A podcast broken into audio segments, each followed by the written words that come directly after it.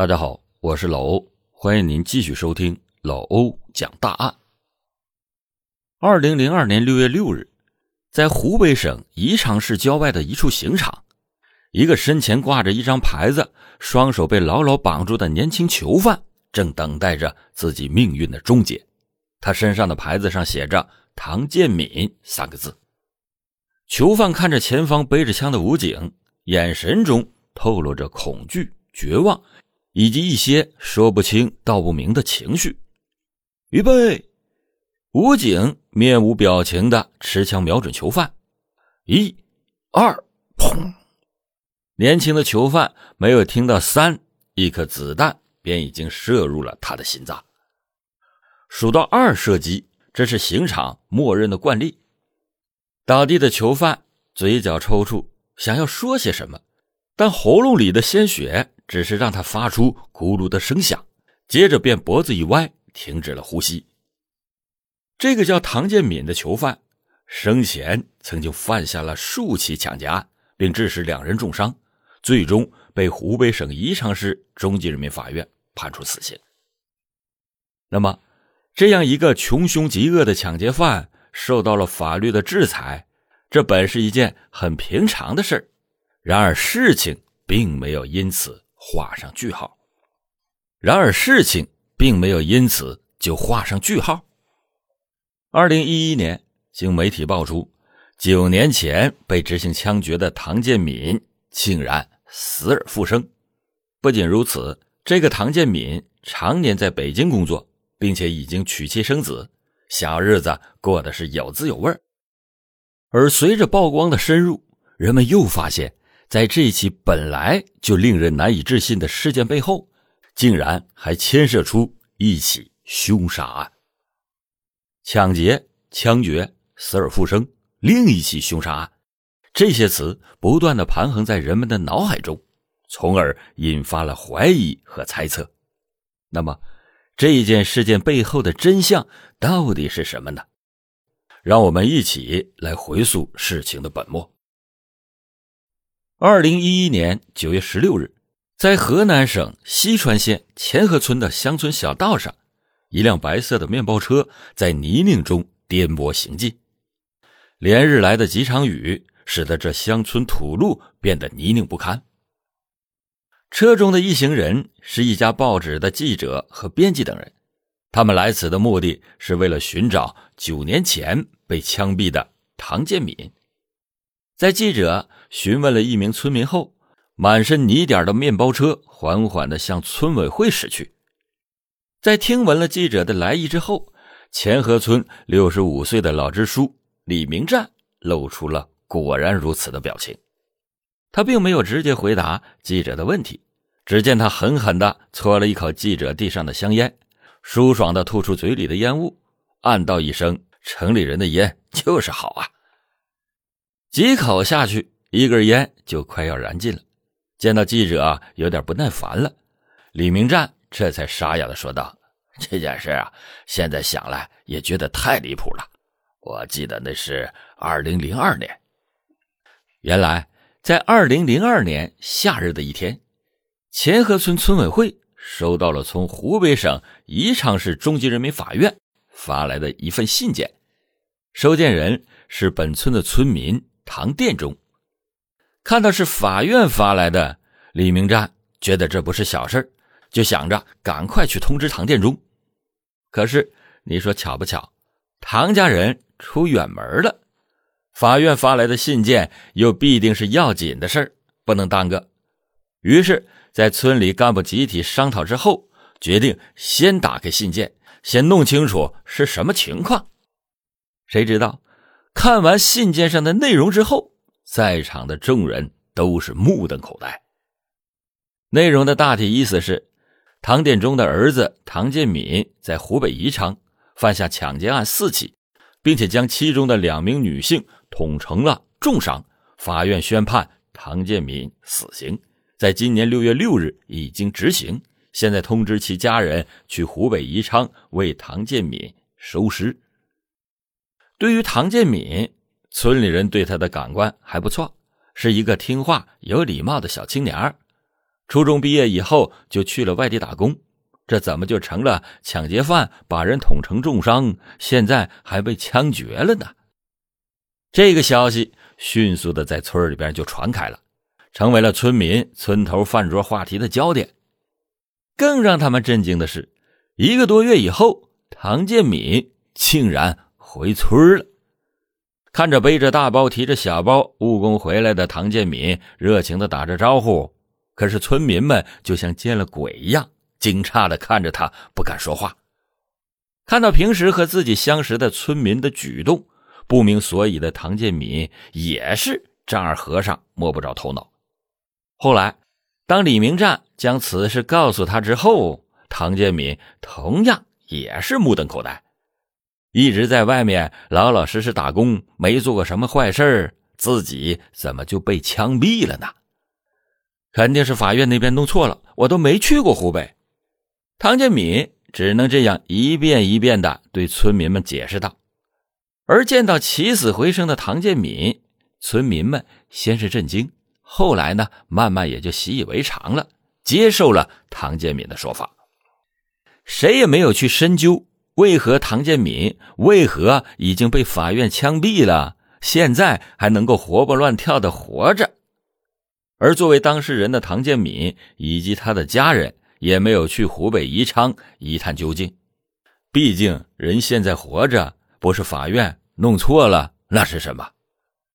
就这样，村里的人渐渐的就把这件事抛在了脑后，偶尔只有在喝酒的时候，才会有个别好事的汉子把这件事当做谈资，向不知道的人讲述着这件离奇的事而在家休整了一段时间的唐建敏，很快就去了北京打工。对于他死了的这件事他呢同样也没有放在心上。讲到这儿，李明战又续上了一根烟，慢悠悠的对记者说道：“我记得零九年那会儿，湖北宜昌法院那边就来人了，最后证实被枪毙的不是唐建敏，而是他的表弟。如果我没记错的话。”好像叫张文华。记者又通过走访调查了解到，这个张文华确实是当年被枪决的那个所谓的唐建敏，只不过他冒用了表哥的名字，才有法院将通知发往唐建敏村里的那一幕。据唐建忠说，姐姐外嫁到湖北之后，生下了儿子张文华，除了前几年。姐姐带着姐夫和外甥到河南回过几次娘家，后来就不怎么来往了。张文华抢劫被抓以后，冒用唐建敏的名字，接着被枪毙。这些事儿呢，唐家也是在前几年才知道的。那么，这个张文华为何要冒用自己表哥的名字呢？这背后又有何隐情呢？这个张文华。初中毕业以后，就在社会上闯荡。几年后，开始经营纸品生意。由于生意做的一直比较惨淡，张文华就开始兼职干起了传销。而拉他进入传销组织的，则是他的一个朋友——襄樊传染病医院保卫科的科员李俊。两个人没有多少所谓的兄弟情谊，在一起呢，也不过就是吃吃喝喝，花天酒地。在一次嫖娼的时候，两个人因为一些摩擦就起了争执，甚至大打出手，当场决裂。后来，张文华请李俊吃了一顿饭，两个人这才和好如初。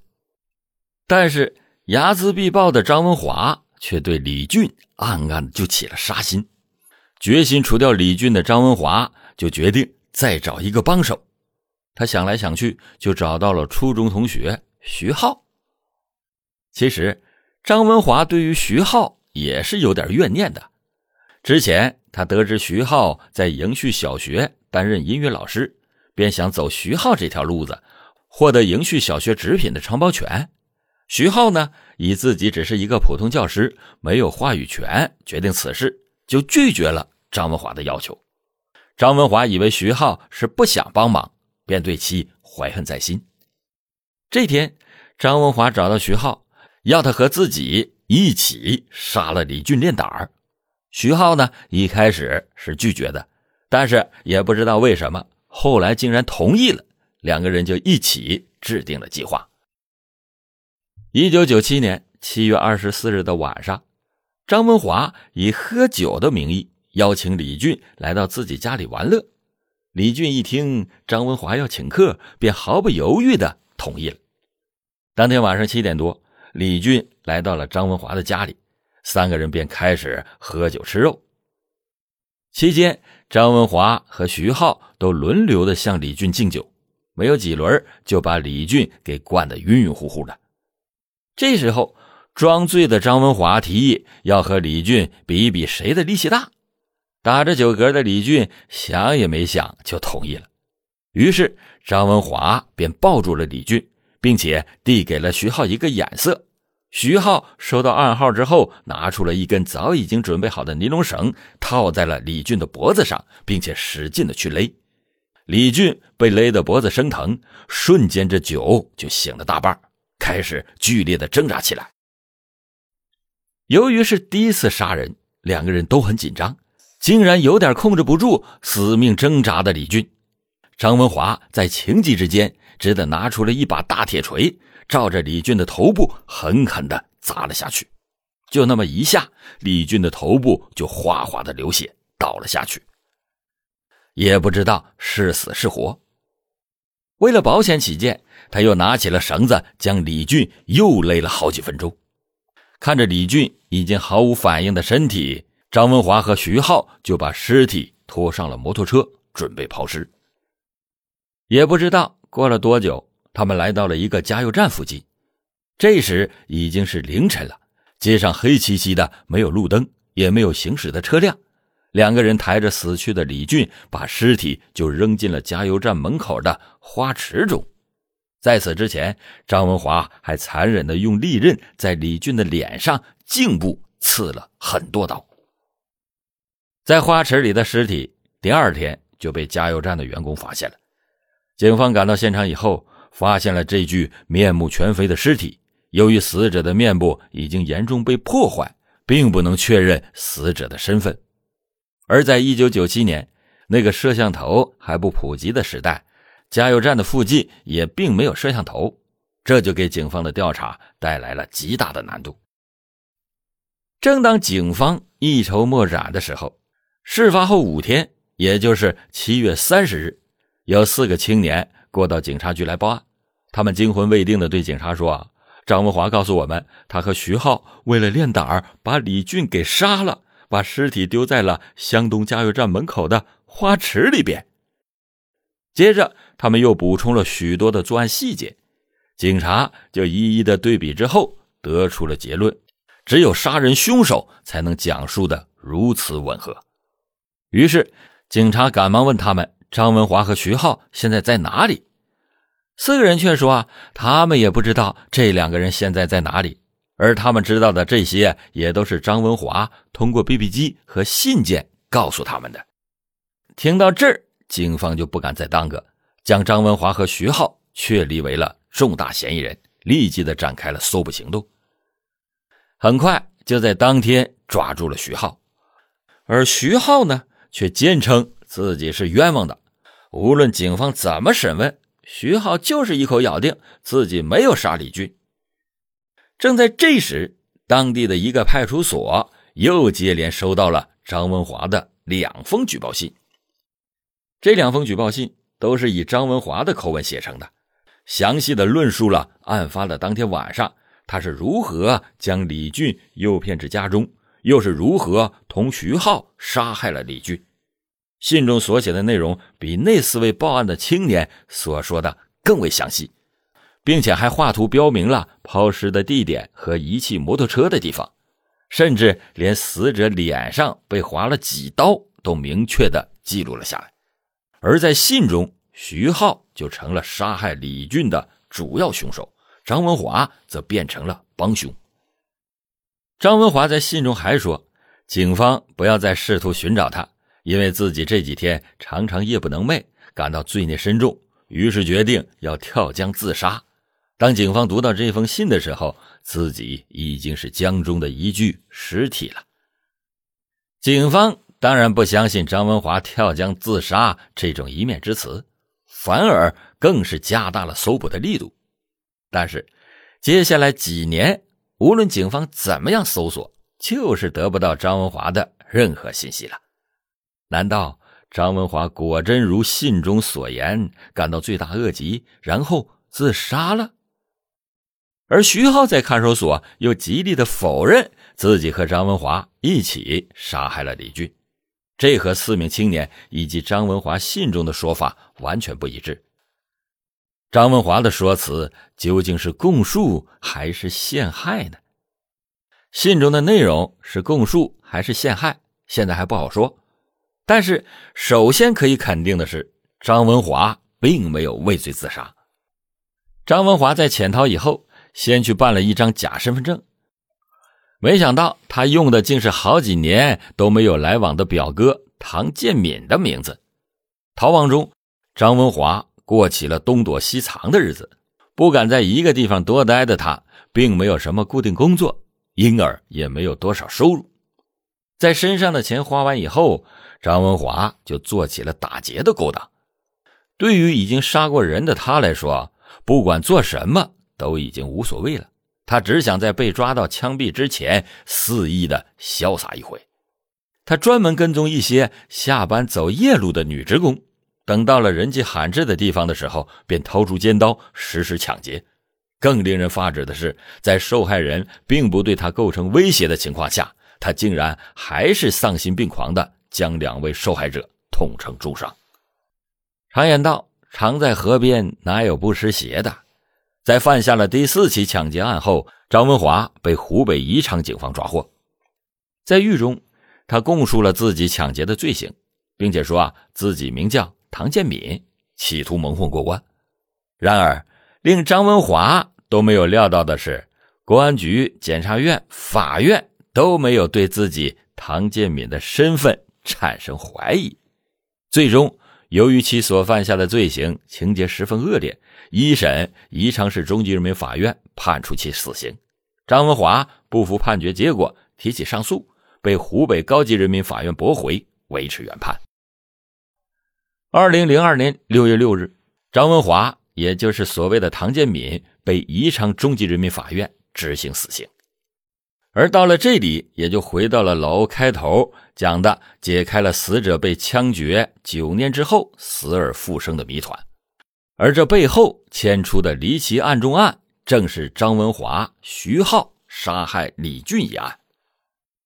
由于迟迟抓不到张文华，相反是市法院只得先对徐浩进行审判。张文华在举报信中将杀死李俊的主要责任都推给了徐浩，而在警方对尸体进行解剖之后，再结合诸多的证据，就认定张文华是杀害李俊的主犯。和张文华在举报信中的内容还是有一些出入。尽管不是主犯，一九九九年，徐浩还是被法院判处了死刑，缓期两年执行。徐浩以及他的家人自然是不服，但是被湖北高院维持了原判。徐浩认为自己没有杀人，竟然还被判了死刑，自此意志就逐渐的消沉，在狱中也不愿意多说话。而他的父母呢，自然也不相信儿子会做出那样的事儿。自徐浩进入监狱的那一刻起，便在外面为儿子奔走上访。二零零二年过年的前夕，徐浩的父亲因为儿子在狱中无法团聚，心情激动，突发脑溢血住院，自此身体是一天不如一天，在二零零四年去世。